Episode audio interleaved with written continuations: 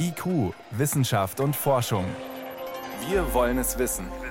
Ein Podcast von Bayern 2. Was müsste denn bei uns passieren, dass wir, sagen wir mal, Hamburg, Berlin und München abgeriegelt werden, einfach in Quarantäne gesteckt? Und das wissen am Ende, denke ich, in der Bundesrepublik tatsächlich nur Geheimnisträger, die nochmal einen anderen Aktenzugriff haben und wissen, was für Worst-Case-Pläne denn da irgendwo in der Schublade liegen. Nicht aber die Wissenschaft. Es gibt bei uns Szenarien, die werden durchgespielt, auch geübt, auch im großen Stile, wo man eben an eine Pandemie etwa denkt. 2007 beispielsweise gab es eine große länderübergreifende Krisenübung. Da versucht man mit solchen Lagen äh, umzugehen und dann auch operativ zu proben, was passiert, wenn, wie, wo und wer reagiert wie. Aber da gibt es dann, nach oben hin ist das sozusagen gedeckelt. Ja, also dieser wirklich ganz gravierende Fall, wo man ganze Metropolen oder Gegenden abriegeln würde, der wird darin nicht einmal gedacht. Versetzen wir uns doch mal in die Lage der Menschen vor Ort dort in China. Welche Auswirkungen hat denn so eine Quarantäne auf die Menschen dort?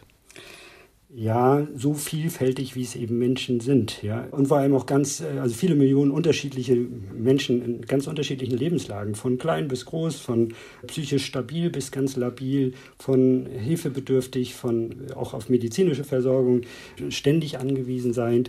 Am unteren Ende der sozialen Absicherung heißt große Armut und große Reichtum.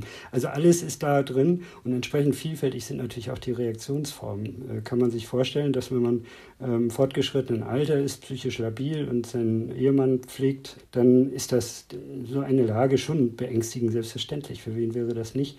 Wenn man eben drumherum sieht, das öffentliche Leben erliegt, man kann nicht mehr auf die gewohnten Infrastrukturen zurückgreifen, also nicht einfach eben mal in den Laden gegenüber, was man gewohnt ist, äh, vielleicht da noch jemanden hinzuschicken, mal eben eine Milch holen und so. Also wenn das alles so, diese ganz gewohnte alltägliche Ordnung so erodiert, dann löst das natürlich bei vielen Menschen Ängsten aus und andere können damit sehr souverän umgehen und sagen, naja, ist es eben am Ende dann vielleicht doch nur die Grippe und es geht schon vorbei. Aber das heißt, ich kann auch gar nicht so besonders differenziert eingehen auf die Menschen, weil Sie sagen, sie sind sehr vielfältig und wenn ich dann 20 Millionen Menschen einkessel oder abriegel, ist es ja einfach alle in einen Eimer rein.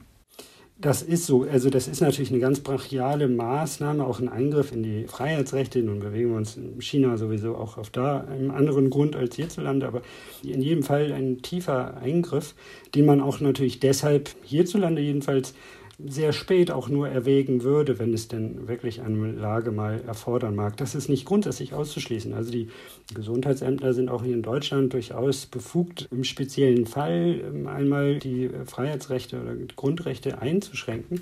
Das wird dann entsprechend noch wieder begutachtet sozusagen oder durchleuchtet und muss sich bewähren, dass das auch gerechtfertigt ist oder so man wird da nicht leichtfertig von Gebrauch machen. In China macht man das sicherlich in einem anderen Maßstab schneller mal.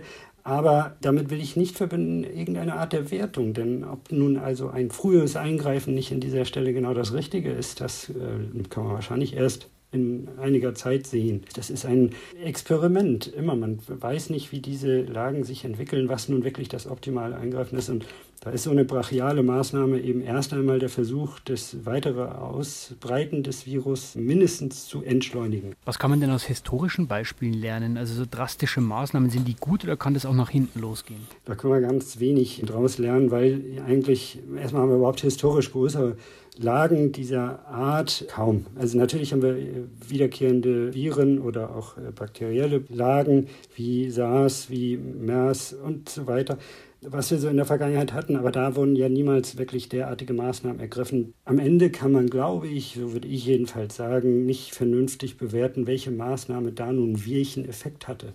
Man kann das nur annehmen, dass es wohl vernünftig ist, sich eben, wenn man etwas Virales mit sich rumdreht oder auf der Straße hat, dass man dann versucht, den Kontakt so weit wie möglich zu minimieren.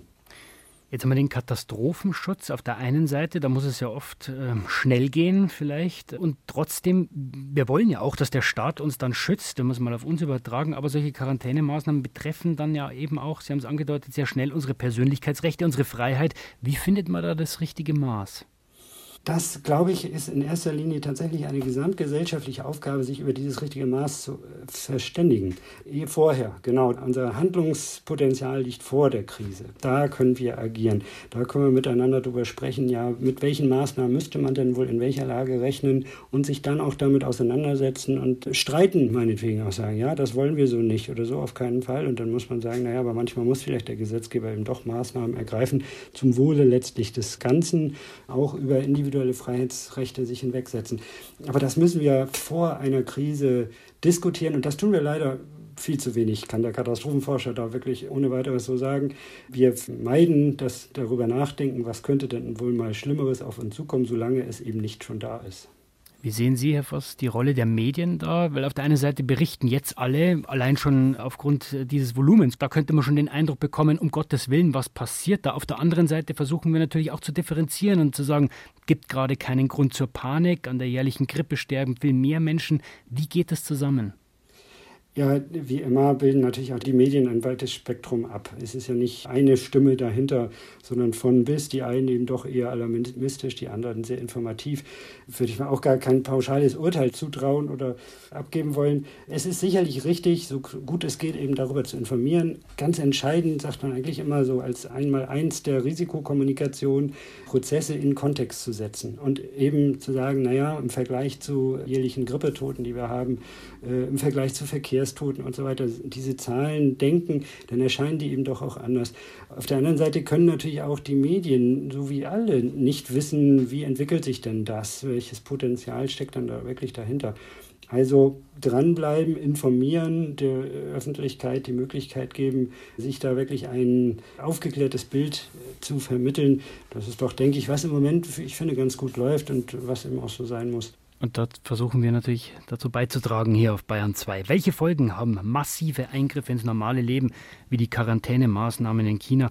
Und was können wir hier davon lernen? Das waren Einschätzungen von Professor Martin Voss, Leiter der Katastrophenforschungsstelle an der FU Berlin. Ich danke Ihnen für das Gespräch, Herr Voss. Ich bedanke mich auch.